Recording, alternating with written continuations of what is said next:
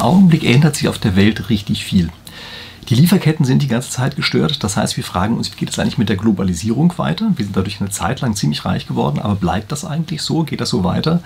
Wir müssen uns fragen, was passiert eigentlich mit künstlicher Intelligenz? Welchen Einfluss hat das auf unser Arbeitsleben? Und eine Frage, die damit in dem Zusammenhang immer wieder auftaucht, ist, was hat eigentlich das Grundeinkommen damit zu tun? Und ist das Grundeinkommen eigentlich eine Lösung für diese beiden Probleme, die ich gerade angesprochen habe? Also das sind die drei Fragen, denen ich hier einfach mal nachgehen möchte. Das Ganze ist eigentlich aus einem Interview heraus entstanden oder es sind Teile aus einem Interview, wie Sie gleich sehen werden, den ich im Rahmen eines Krisenkongresses gegeben habe. Ähm, also bin da interviewt worden und diese Teile, die ich jetzt hier einfach mal rausgenommen habe, habe ich mir gedacht, die sind vielleicht auch für Sie direkt auf meinem Kanal interessant. Also, ich hoffe, es gefällt. Steigen wir direkt ein in das Interview. Herr Dr. Rieck, kurz ein Wort. Wie sehen Sie das mit dem Abflachen der Globalisierung, dieser internationalen Arbeitsteilung und damit dieser billigen Produktion? Auch das wird doch ein, ein ja. wesentlicher Faktor werden. Stimmt, sorry, Sie haben hier zwei Fragen in einer geschaut. Stellen wir mal zwei auf einmal. Ja? da reicht mein Kurzzeitgedächtnis nicht aus, mir zwei zu merken. also ja, Globalisierung. Ähm, das ist etwas, äh, da haben wir über sehr lange Zeit hinweg sehr stark von profitieren können. Also diese internationale Arbeitsteilung, die hat natürlich schon erhebliche Vorteile und sie macht sehr viele Sachen sehr viel billiger. Aber sie kommt natürlich auch mit bestimmten Problemen einher. Beispielsweise haben wir die Transportkosten ja überhaupt nicht mit den tatsächlichen Verursachungskosten berechnet. Also wir nehmen die reinen äh, Kraftstoffkosten, mehr oder weniger, und gucken uns überhaupt gar nicht an, was sind denn die externen Effekte, die davon ausgehen. Das ist mal eine Sache. Wir haben auch nicht mit berücksichtigt, wie die Abhängigkeiten sind. Wir haben nicht berücksichtigt, was es bedeutet, dass Spezialisierung stattfindet. Also Spezialisierung ist ja erstmal gut, gerade in modernen Branchen. Aber wir sehen jetzt, in Taiwan es ein Problem gibt, dann steht alles auf einmal still, weil wir uns darauf verlassen haben, dass bestimmte Produkte nur und ausschließlich dort produziert werden können. Sie können dann an einer Stelle gar nicht mehr produziert werden. Und das bedeutet, wir haben also ein System geschaffen, was extrem wenig resilient ist, was sehr wenig widerstandsfähig ist. Und wir werden jetzt lernen müssen, vielleicht haben wir es auch schon gerade gelernt, dass diese Resilienz einfach sehr wichtig ist, dass wir Widerstandsfähigkeit einbauen müssen in dieses System. Und wir müssen weiterhin verstehen, Widerstandsfähigkeit ist etwas, was kostet. Also das haben wir deshalb abgebaut, weil wir dann mehr verkonsumieren konnten. Aber das ist so ein bisschen so, wie wenn Sie eben sagen, naja, wozu soll man Brandschutz in einem Haus einbauen? Ist ja meistens nichts passiert. Und ja, das stimmt. Wenn Sie Brandschutz einbauen in ein Haus, ist es natürlich wesentlich teurer zu bauen. Aber am Ende ist es vielleicht ganz gut, wenn man diesen Brandschutz hat und ihn nicht völlig vergisst. Man, man kann beide Richtungen übertragen. Ja. Sie können natürlich am Ende auch zu viel Brandschutz haben, sodass man sagt, ja, das ist jetzt so viel, lohnt sich gar nicht mehr. Aber Sie können insbesondere eben auch zu wenig haben. Und so ist das hier auch. Wir können eben bei der Widerstandsfähigkeit zu wenig haben und im Augenblick, glaube ich, haben wir global zu wenig. Wir haben uns darauf verlassen, dass ein, eine Schönwettersituation ewig bestehen bleibt. Und wir haben jetzt gerade gemerkt, nein, das schöne Wetter ist, besteht nicht immer und wir müssen deshalb einfach Methoden finden, wie wir uns absichern. Und dieses Absichern ist immer etwas, was äh, auf den kurzfristigen Konsum schlägt. Also insofern werden wir, was den Konsum angeht, erstmal ärmer. Andererseits leben wir natürlich auch in einer sichereren Welt. Das ist ja vielleicht auch ein Vorteil, den man dann wahrnimmt. Ja, das ist ja auch eine Sache, die bei Umweltschutz häufig genannt wird. Ja, die einen sagen, ja, wir können jetzt weniger verkonsumieren, weil wir uns um die Umwelt kümmern. Und die anderen sagen, ja, wir legen jetzt auch eine schönere Umwelt. Und äh, beide Argumente haben natürlich was für sich. Man muss einfach eben abwägen, wie viel packt man das eine und wie viel packt man das andere. Und nur an der Stelle auch, um es nochmal in Erinnerung zu rufen, diese Abwägung, wie viel in das eine und wie viel in das andere, das ist nichts, was ein Politiker einfach mal so an seinem grünen Tischchen machen könnte. Und im Augenblick tun die aber so, als könnten die das. Tatsächlich ist es aber eine Abwägung, die die Menschen auf der Straße die ganze Zeit immer wieder treffen müssen, und zwar bitte informiert treffen müssen. Also sie müssen eben die Gefahren auch verstehen, die hinter irgendwelchen bestimmten Entwicklungen stecken. Und dafür muss man diese Gefahren auch zum Teil sichtbar machen. Und ähm, um auch das noch anzusprechen, ja, im Augenblick wären bestimmte Gefahren sichtbar. Und so unangenehm das natürlich erstmal ist, also ich hätte es auch lieber, wenn sie nicht sichtbar geworden wären, aber sie haben eben den Nebeneffekt, dass damit auch plötzlich Dinge ins Bewusstsein rücken, die durchaus an eine richtige Entwicklung wandern lassen, ja, die dafür sorgen, dass auf einmal bestimmte Dinge getan werden, an die man sonst nicht gedacht hätte. Finde ich sehr wichtig, dass man eben verschiedene Aspekte betrachten muss, gerade wenn Produktion wieder zurückverlagert wird. Es gibt ja eben diesen Kostennachteil, auf der anderen Seite entsteht auch wieder Arbeit im Land, aber ich glaube, unterm Strich kostentechnisch führt es definitiv zur Verteuerung. Ja klar, also für den Konsum führt es zu einer Verteuerung. Genau. Also die, das, was Sie in dem Augenblick verkonsumieren können. Aber wie gesagt, äh, wir bekommen teilweise wirklich auch andere Dinge dazu. Auch gerade, also was diesen Umweltschutz angeht, ja, ähm, das ist ja im Grunde genommen ein Argument, was wir eben hatten, was man, glaube ich, direkt nach dem Krieg auch hatte. Da wurde ja auch erstmal gesagt, jetzt lasst uns erstmal auf Teufel komm raus produzieren und ob wir ein bisschen jetzt den Rhein damit verpesten, ein Problem für die Zukunft. Und dann irgendwann hat man gesagt, aber wir hätten eigentlich schon ganz gerne wieder Flüsse, die sauber sind. Das war ja damals eigentlich das vorherrschende Problem. Ja, da hat ja keiner von CO2 gesprochen, sondern da wollte man erstmal, dass die Umwelt, in der man sich bewegt, wieder einigermaßen sauber ist. Und das ist ja dann auch gelungen. Also in relativ kurzer Zeit konnte man ja plötzlich wieder im Rhein schwimmen und sowas. Ja, das waren ja Sachen, die konnte man sich vorher gar nicht vorstellen, dass sowas geht. Das heißt also, das ist auf einmal möglich geworden. Und natürlich ist das etwas, wofür man an anderer Stelle äh, etwas hat aufgeben müssen. Also vielleicht war der Fernseher, den man deshalb zu Hause hatte, ein bisschen kleiner, als am anderen Fall gewesen wäre. Aber man hatte dafür einen sauberen Rhein. Und das sind schon Dinge, die man für meinen Begriffen mit einberechnen sollte. Also die ja auch wirklich die Lebensqualität individuell erhöhen. Herr Dr. Ried, lassen Sie uns noch zum anderen Game Changer kommen, zur Roboterisierung und zur KI. Welche Folgen erwarten Sie daraus im Hinblick auf Arbeitslosigkeit und die Höhe der Löhne?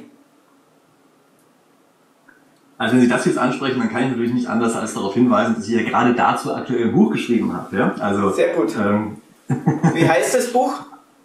Also ich habe äh, zu der künstlichen Intelligenz selber äh, habe ich eins geschrieben, das heißt Schummeln mit ChatGPT.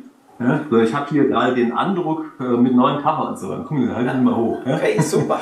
Also das, hier geht es um den Umgang ähm, mit äh, ChatGPT, also dieser neuen künstlichen Intelligenz, die eben schreiben kann. Obwohl so neu ist die gar nicht, schon seit zwei Jahren, ja, aber trotzdem. Das ist ein Buch, was sich damit beschäftigt, wie man damit umgehen kann. Und jetzt, wenn wir schon gerade bei Büchern sind, warten Sie mal, hier liegt noch ein anderes rum. Nicht, dass ich mir die vorher alle bereitgelegt hätte, ja, die liegen wirklich mal bei mir rum. Ja. Das ist hier äh, Dignigeld. Äh, das ist ein Buch, in dem ich darauf eingehe, was passiert denn jetzt eigentlich, wenn auf einmal sehr viele Dinge automatisiert werden und die Menschen gar nicht mehr selber diejenigen sind, die arbeiten müssen. Ja, also damit haben Sie natürlich genau mein Spezialgebiet hier erreicht. Ja. Ähm, jetzt muss ich aufpassen, dass ich nicht zu lange antworte. Also, ich sage Ihnen mal die wesentlichen Dinge. Bei der Automatisierung werden wir uns die Augen reiben, wie viel dort kommt. Also künstliche Intelligenz, ich weiß nicht, seit wie lange ich schon durch die Gegend tingle und den Leuten in Land auf Land ab erzähle, pass auf Leute, die künstliche Intelligenz, die wird bald richtig da sein und sie wird unfassbar viel von dem tun können, was wir im normalen Job machen. Und das wird jetzt auf einmal sichtbar. Also durch dieses ChatGPT, ja, diese künstliche Intelligenz, sehen Sie auf einmal, dass Sie selber als ganz normale Person sich mit einer künstlichen Intelligenz unterhalten können auf einer Ebene, so dass Sie normalerweise nicht mehr erkennen würden, dass das überhaupt kein Mensch ist. Das ist ja eine Sache, das war ja vor kurzem, war das ja undenkbar. Das war mal der Turing-Test, war der ultimative Test dafür, ob irgendein System intelligent ist. Sie haben hier ein System und wenn es nicht die ganze Zeit sagen würde, übrigens, ich bin eine KI, denkt dran, ich bin gar kein Mensch und denkt wirklich dran, dass ich echt eine KI bin, ja, wenn das nicht ständig sagen würde, würden Sie denken, das ist ein Mensch. Und auf einmal kann er eben auch lauter solche Sachen. Also stellen Sie sich mal vor, was in den meisten Jobs ja eigentlich passiert. Das ist ja hin und her schieben von inzwischen digitalisiertem Papier und der eine hat eine Beschwerde und der andere sagt, okay, wir kümmern uns drum. Können Sie alles automatisieren. Das kann so ein Chatbot äh, vollkommen in wundervollster deutscher Sprache. Der kann das auch gleich verbinden mit einem Expertensystem und weiß deshalb theoretisch mehr, praktisch eigentlich auch, wenn es richtig zusammengebaut hat, weiß mehr, als das der normale Mitarbeiter könnte und inzwischen weiß er sogar mehr, als selbst ziemlich gut im Mitarbeiter wissen. Also selbst in der Wissenschaft, ähm, was wir da alles bereits an der Uni ausprobiert haben, dass man beispielsweise Modellierungen von so einer künstlichen Intelligenz machen lassen kann. Ich spreche nicht davon, dass das Programm geschrieben wird, das kann es auch. Aber die Modellierung kann, das, äh, kann diese künstliche Intelligenz machen. Also kann ein Problem in normaler Sprache beschreiben und er sagt, das könnte man beispielsweise mit einem mathematischen Modell folgender Struktur lösen. Das sagt einem diese Intelligenz. Eine, die für Sprachen optimiert ist, die ist ja gar nicht für Mathematik optimiert, die gibt einem eine solche Modellierungsidee. Und jetzt merken Sie, das wird ein Problem in einem solchen Umfeld für Menschen überhaupt noch irgendetwas zu finden, was die machen können. Und das ist das nächste, äh, weshalb ich auch dieses andere Buch geschrieben habe, den Dignigate. Man muss sich jetzt Methoden überlegen, wie jeder an dieser unglaublich erhöhten Produktivität teilhaben kann. Denn das ist im Augenblick etwas, was wir immer übersehen. Wir sagen, das klaut uns unsere Jobs. Ja, das stimmt. Aber wir müssen die Arbeit ja auch gar nicht mehr machen. Das ist doch das Tollste, was einem passieren kann, dass wir ein paar Computer vor sich hin zoomen lassen und die machen die ganze Arbeit, machen alles von alleine und wir können derweil im Liegestuhl liegen. Wäre ja eigentlich eine tolle Geschichte. Aber wir haben jetzt zwei Probleme. Das eine ist, die Menschen können damit nicht umgehen, weil sie den, den Inhalt ihres Lebens verlieren. Und das ist ein großes Problem. Das heißt, wir müssen die andere Inhalte finden, mit denen man sich sinnvoll beschäftigen kann. Das wird wahrscheinlich einigermaßen leicht gelingen, da müssen Sie es im Kopf behalten. Und das andere ist, sie werden für ihre Arbeit nicht mehr entlohnt. Und zwar deshalb nicht, weil sie mit Maschinen konkurrieren, die das ganze Zeug zu Grenzkosten von Null produzieren können. Und der Lohn ist ziemlich genau bei den Grenzkosten. Das heißt also, Sie können hierfür mehr oder weniger eine Entlohnung von Null erwarten. Und das ist zu wenig für die meisten Menschen. Und da gibt es für meine Begriffe nur eine einzige Lösung, die dahinter steht. Nämlich müssen dafür sorgen, dass jeder einzelne Mensch zu wesentlichen Anteilen am Kapitalstock einer Volkswirtschaft beteiligt ist. Und idealerweise nicht nur einer Volkswirtschaft, sondern weltweit. Das ist übrigens auch eine Sache, wo ich gerade an einem Konzept arbeite, äh, was ich demnächst auch vorstellen werde, wie man dafür sorgen kann, dass man auf eine ganz praktische Weise reinwandert in eine Situation, in der eben jede einzelne Person nicht mehr nur vom Arbeitseinkommen abhängig ist, sondern auch äh, von diesem Vermögen, von dem Produktivvermögen, Produktivkapital profitieren kann. Und nur dieses Produktivkapital, das ist ja nur ein anderes Wort für Automatismen und Maschinen und sowas, ja, nur dieses Produktivkapital wird in Zukunft noch wesentlichen Mehrwert generieren. Das müssen wir alle daran beteiligen. Und es ist eine unfassbar wichtige gesellschaftliche Aufgabe, die im Augenblick komplett unterschätzt wird. Sie kennen mich schon, ich habe immer zwei Fragen auf einmal. Nämlich ein, also ihr, Ihre Worte unterstellen ja relativ hohe Arbeitslosigkeit als Folge davon. Und dann gibt es aber meines Erachtens, die zweite Frage, auch noch ähm, weitere Auswirkungen, die heute viel nicht oder viel zu wenig diskutiert werden. Nämlich meines Erachtens das A, das haben Sie angeschnitten, ein Verteilungsproblem. B, die Leute, die Zugang zum Kapital haben und die KI steuern, die werden doch versuchen, ihre Interessen durchzusetzen und die Empfänger ruhig zu stellen. Und möglicherweise ist meines Erachtens viel zu viel Macht momentan dazu in einzelnen Händen. Wie sehen Sie das? Also, eine Marktwirtschaft lebt davon, dass es sehr viele kleine Teilnehmer gibt. Wenn Sie plötzlich einzelne, exorbitant große Teilnehmer haben, man hat das früher mal Trust oder Monopol genannt, wenn Sie die haben, dann funktioniert die Marktwirtschaft nicht mehr. Und es gibt im Augenblick bestimmte Mechanismen, die man übrigens auch spieltheoretisch sehr gut beschreiben kann, die dafür sorgen, dass die Macht, das Kapital, um mal so ein bisschen marxistisch zu sprechen, konzentriert wird ähm, an wenigen Stellen. Das sind Aufgaben, die von der Politik her angegangen werden müssen. Also wir brauchen politische Rahmenbedingungen, die dazu führen, dass daran ein Zugang besteht von den ganzen einzelnen verschiedenen Leuten. Ähm, das würde zu weit führen, was die Mechanismen genau dahinter sind. Aber es ist eben so, dass bei der Plattformökonomie, die wir heutzutage haben, eine große Plattform für alle Beteiligten besser ist, als wenn sie viele kleine hätten. Also so viel stimmt das erstmal. Aber damit, wenn man diese Plattform selber bei einer bestimmten Stelle konzentriert lässt, haben sie ganz einfach ein Monopol, was auch praktisch nicht mehr angreifbar ist, ein sogenanntes natürliches Monopol. Und da muss man eben wiederum einfach so ein bisschen den Ausgleich finden. Das heißt, wir müssen jetzt im Grunde genommen genau Lösungen finden für, für Themen, die ähnlich waren wie bei den, beim Aufkommen der Eisenbahngesellschaften. Also das ist ja nicht kein neues Phänomen, was wir hier haben, sondern es ist ein Phänomen, was wir auch durchaus so um 1900 herum hatten, dass auf einmal auch sehr große Monopole entstanden sind und die im Grunde genommen alles dominiert haben.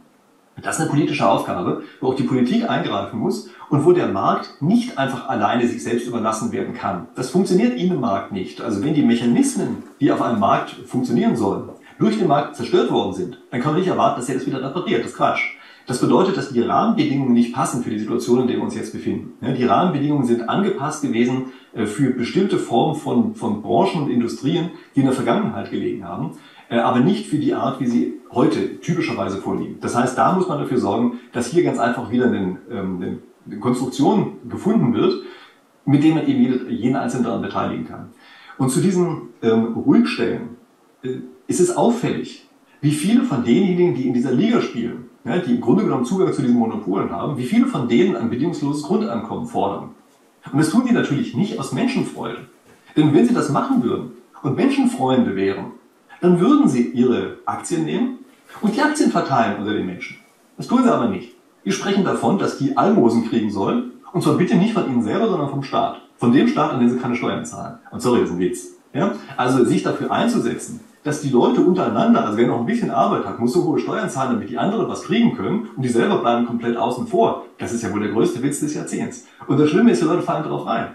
Ja, die, äh, die Leute lassen sich einregen, ja genau, das bedingungslose Grundeinkommen ist ja toll. Und sehen überhaupt gar nicht, dass diejenigen, die am meisten davon profitieren von der ganzen Situation, in der wir jetzt sind, dass die überhaupt gar nicht daran beteiligt sind. Ja, dass die sich völlig außen vor halten können und sagen können, wir sollen die anderen mal ihr Grundeinkommen und alleine machen. Also das ist wirklich ein Scherz.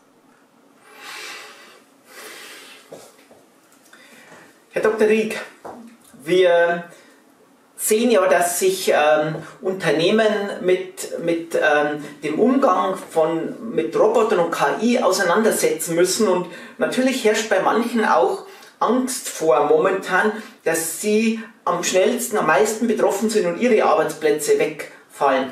Was raten Sie diesen Unternehmen, wie sie mit dieser Veränderung aktuell umgehen sollen? Naja, als Unternehmen, genauso wie übrigens auch als einzelne Person, kommen Sie natürlich überhaupt nicht drum herum, zu erlernen, wie man mit diesen künstlichen Intelligenzen zusammenarbeiten kann. Also ich habe mir ja gesagt, das ist in der Vergangenheit ist das wirklich unterschätzt worden. Also ich habe ganz lange, habe ich schon immer wieder auch in der Praxis drüber gesprochen und dann waren die meisten mal ein bisschen schockiert und haben gesagt, oh je, wird es wirklich so schlimm? Und so, habe ich gesagt, ja, ja, es wird wirklich so schlimm. Ja, und dann ist dann danach trotzdem wieder zur Tagesordnung übergegangen und hat eigentlich nicht, also beispielsweise gelernt, wie man mit einer solchen KI wirklich zusammenarbeiten kann. Und das ist ja auch einer der Gründe dafür. Ja, also in meinem Buch, was wir geschrieben das heißt ja Schummeln mit ChatGPT. Ja.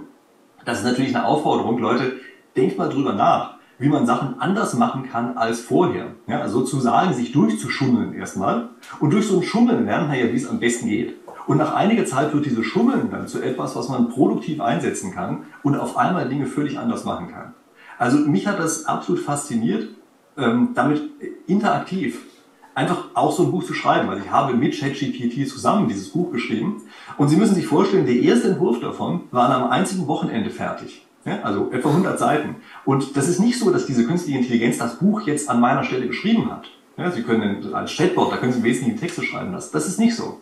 Sondern diese Zusammenarbeit, die man dabei hat, dieses gegenseitig so, mach mir mal eine andere Formulierung für oder gib mir mal Ideen für oder lauter solche Sachen, das ist fast so, wie wenn man in einem produktiven Team zusammenarbeiten würde. Aber man muss eben wissen, wie man das macht. Also wie man damit umgeht mit so einer künstlichen Intelligenz, damit die eben ein wirklicher Mitarbeiter wird, äh, von dem man am Ende auch was hat und der einem nicht nur Zeit spielt. Ja, und ähm, diese Sache zu erlernen, das ist für meine Begriffe erstmal das, äh, das Vordringliche für jede einzelne Person und natürlich auch für die Unternehmen. Also sehr viele Branchen, wahrscheinlich fast alle Branchen, werden im Augenblick einmal völlig auf den Kopf gestellt, auf diese Art und Weise, äh, was so eine künstliche Intelligenz alles leisten kann. Und da muss man sich also wirklich jetzt mit beschäftigen. Also es ist einfach schon sehr spät, wenn man jetzt damit anfängt. Ja? Man muss sich damit beschäftigen und vor allen Dingen nicht nur abstrakt. Also es reicht ja nicht so einen Workshop zu machen und so darüber zu meditieren, was könnte man denn tun, sondern man muss es einfach ausprobieren. Man muss sagen, wir haben hier irgendeine Sache, die wir auf eine bestimmte Art und Weise bisher gemacht haben und jetzt gucken wir uns mal an, wie geht das mit einer KI denn anders? Welche Produkte kann man denn neu auf die Art und Weise bauen? Welche passen gut zu dieser KI und so weiter? Und äh, das ist vollkommen klar, es wird für die nächste Zeit wird eine absolute Goldgräberstimmung auftauchen und einige werden richtig davon profitieren und andere werden vom Markt verschwinden, weil die überhaupt gar nicht merken, was los ist und gar nicht merken, dass auf einmal die Art, wie sie bisher gearbeitet haben, komplett obsolet wird. Und ähm, ich kann Ihnen nur dafür plädieren, sehr schnell in diese erste Gruppe zu kommen, ja, die in diese Goldgräberphase reinkommt und merkt, was man damit alles Neues machen kann. Und das wird ja schon noch eine Zeit lang so weitergehen. Also ich will jetzt meine Hand nicht dafür ins Feuer legen, wie das in 30 Jahren aussieht. Aber gehen Sie mal gut davon aus, dass für die nächsten 10 Jahre es ganz, ganz viele Möglichkeiten gibt, wie man einfach Dinge unfassbar viel besser und schneller machen kann.